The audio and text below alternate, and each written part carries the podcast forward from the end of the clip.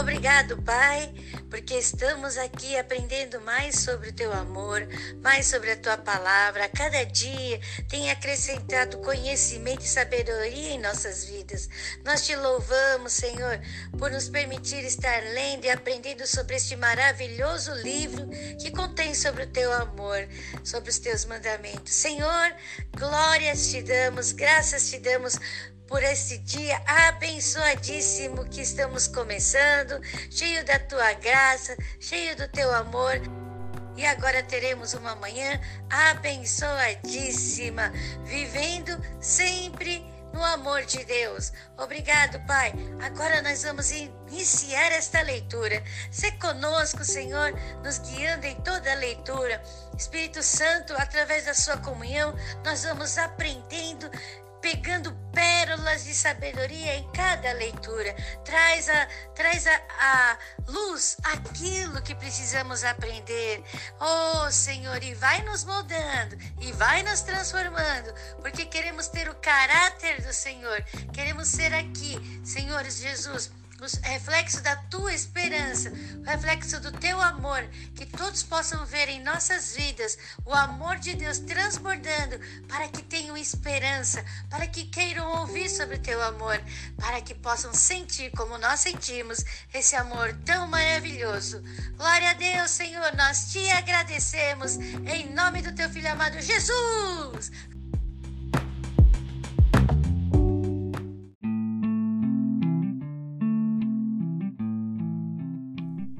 Hoje nós vamos ler o livro de Mateus, capítulo 13, do versículo 24 ao 46 e os Salmos 15. Aqui no livro de Mateus, capítulo 13, do versículo 24 ao 46, nós vemos Jesus dando ênfase sobre o reino dos céus e sobre o que, que vai acontecer aqui na terra. Então, nós vamos sempre estar convivendo com é, os justos estarão sempre convivendo com os, aqueles que não são justos, os ímpios. Então, meu amado, minha amada, o joio e o trigo, o grão de mostarda e o fermento, né? Então, Deus está nos explicando o que vai acontecer com os ímpios e o que acontecerá com os justos. Mas olha só, também ele fala: quem são, eu quero saber, abençoado, quem é o joio e quem é o trigo e o que tem a ver o grão de mostarda e o fermento, né? Então, meu amado, minha amada, nós somos o grão de mostarda, nós somos o trigo, nós somos o joio, nós somos é, o fermento. Que que, o que que tem no nosso coração, né? No nosso coração tem o fermento, tem a mostarda, que no nosso coração tenhamos a mostarda, porque ela vai transbordar, que nós sejamos o trigo, isso. Meu amado, minha amada, e também nós temos a explicação pelo próprio Senhor Jesus sobre a parábola do joio de trigo e a pérola preciosa. Nós encontramos essa pérola e nós vendemos tudo que temos. Quando nós falamos que vendemos tudo que temos, é que todas aquelas coisas do velho homem, da velha mulher, nós jogamos fora, nós tiramos fora para colocar o novo dentro de nós. É necessário que o velho saia para que o novo entre.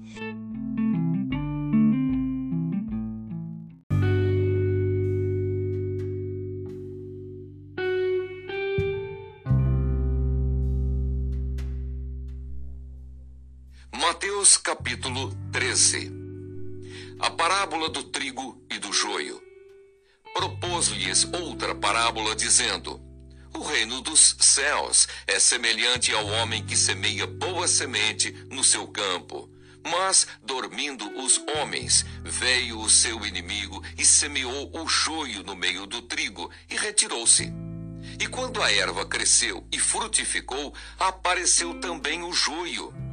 E os servos do pai de família, indo ter com ele, disseram-lhe: Senhor, não semeaste tu no teu campo boa semente? Por que tem então joio?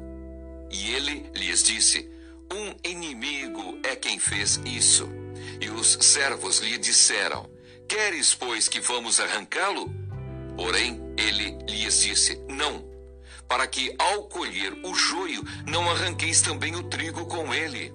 Deixai crescer ambos juntos até a ceifa, e por ocasião da ceifa direi aos ceifeiros: Colhei primeiro o joio e atai-o em molhos para o queimar, mas o trigo ajuntai-o no meu celeiro. As parábolas do grão de mostarda e do fermento. Outra parábola lhes propôs, dizendo: o reino dos céus é semelhante a um grão de mostarda que um homem, pegando dele, semeou no seu campo, o qual é realmente a menor de todas as sementes. Mas crescendo é a maior das plantas e faz-se uma árvore, de sorte que vêm as aves do céu e se aninham nos seus ramos. Outra parábola lhes disse: o reino dos céus é semelhante ao fermento que uma mulher toma e introduz em três medidas de farinha, até que tudo esteja levedado.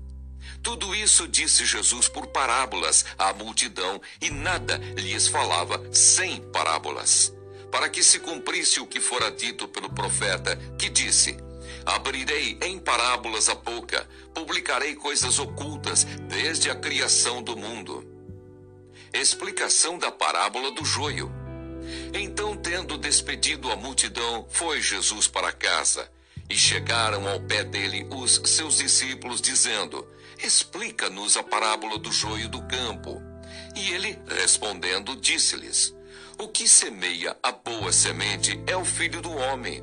O campo é o mundo, a boa semente são os filhos do reino, e o joio são os filhos do maligno.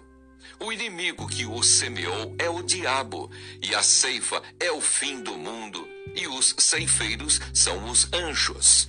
Assim como o joio é colhido e queimado no fogo, assim será na consumação deste mundo. Mandará o Filho do Homem os seus anjos, e eles colherão do seu reino tudo o que causa escândalo e os que cometem iniquidade e lançá-los-ão na fornalha de fogo. Ali haverá pranto e ranger de dentes.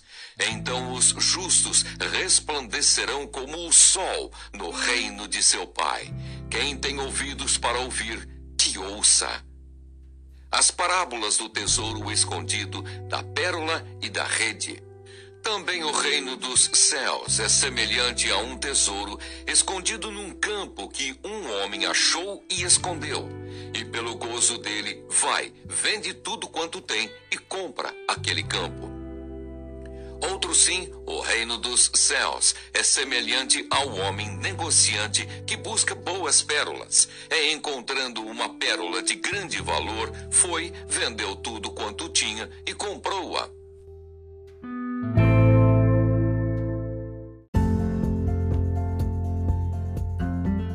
Salmos capítulo 15, versículo 1. Senhor, quem habitará no teu tabernáculo? Quem morará no teu santo monte? 2. Aquele que anda sinceramente e pratica a justiça e fala a verdade no seu coração. 3. Aquele que não difama com a sua língua, nem faz mal ao seu próximo nem aceita nenhum opróbrio contra o seu próximo. 4.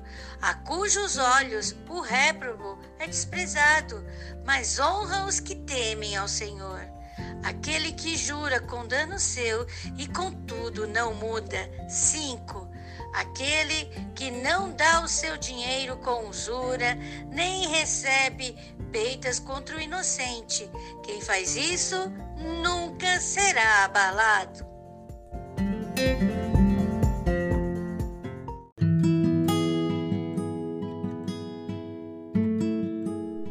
Que salmos maravilhoso! Aqui nós vemos é o salmista dizendo quem são os verdadeiros cidadãos do céu.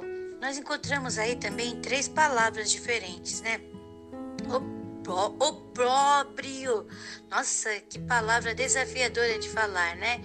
Então, o que significa opróbrio? Opróbrio, opróbrio, significa vexame que é, alguém fez aquela pessoa, é, no caso aqui, né, nem aceita nenhum vexame ou coisas enganosas contra o seu próximo. E também temos réprobo. Réprobo é uma pessoa que, que fez o mal, uma pessoa maldosa, uma pessoa que que é banida da sociedade, uma pessoa infame que fala mal dos outros, tá? Isso é réprobo. E também temos usura. Usura é empréstimo. Então, Nesses salmos, nós temos como que uma pessoa que é o cidadão dos céus deve ser. Então, meu amado, minha amada, que o seu coração, como diz aqui no versículo 2, que o nosso coração ande sinceramente, pratique a justiça e fale a verdade. Fale a verdade aonde? No nosso coração. Não está falando para falar no coração dos outros. Ah, eu vou dizer uma verdade. Porque... Não. Ele está falando para nós falarmos uma verdade para o nosso coração. Muitas vezes o nosso coração é enganoso nos dá, ah, eu não vou fazer isso não, porque isso não me deixa feliz. E às vezes aquilo que não te deixa feliz é o que realmente vai te deixar feliz. Então, reflita sobre as situações, reflita sobre as condições. Por exemplo, Sadraque, Mesaque e Abidinego iam ser jogados na fornalha. Eles, o coração deles devia dizer: cadê seu Deus? Onde está seu Deus? Mas eles falavam para o coração dele: o nosso Deus, se ele nos salvar, é Deus. Se nos salvar, também é Deus. Nós não vivemos por condição, nós vivemos por decisão e nós decidimos amar a Deus. Nós decidimos respeitar a Deus, ter temor ao Senhor, honrar a Deus, independente da situação ou da condição. Diz aqui, olha só, é, versículo 4 é, no finalzinho, aquele que jura com dano seu e contudo não muda. Fique refletindo sobre essa passagem. Como assim aquele que jura com dano seu? Ou seja, mesmo que eu sofra algo, mesmo que eu chore, eu não vou mudar a minha decisão que eu tenho com relação a Deus. Mesmo que venham os desafios, mesmo que eu seja injustiçado, não mudarei a decisão que eu tomei de que Deus é o meu Senhor, Deus é o meu Pai, Jesus está comigo, o Espírito Santo está comigo. Então, meu amado, minha amada, fique firme, olhe para o Autor e Consumador da sua fé e olha só o que diz o versículo 5.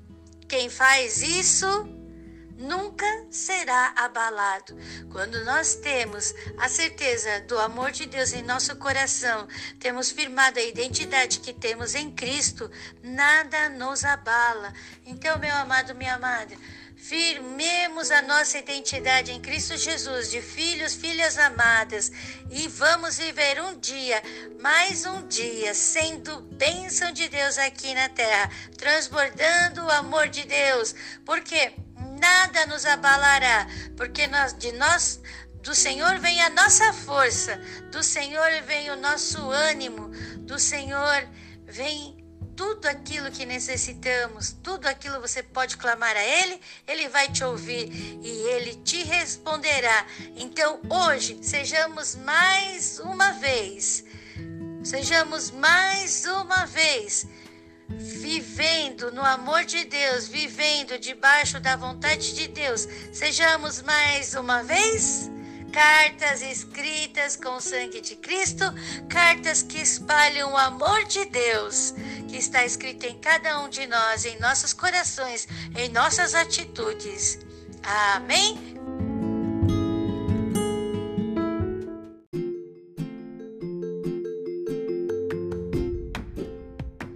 Hoje nós viveremos a graça de Jesus Cristo, o amor de Deus e a comunhão do Espírito Santo. Em nome de Jesus, amém.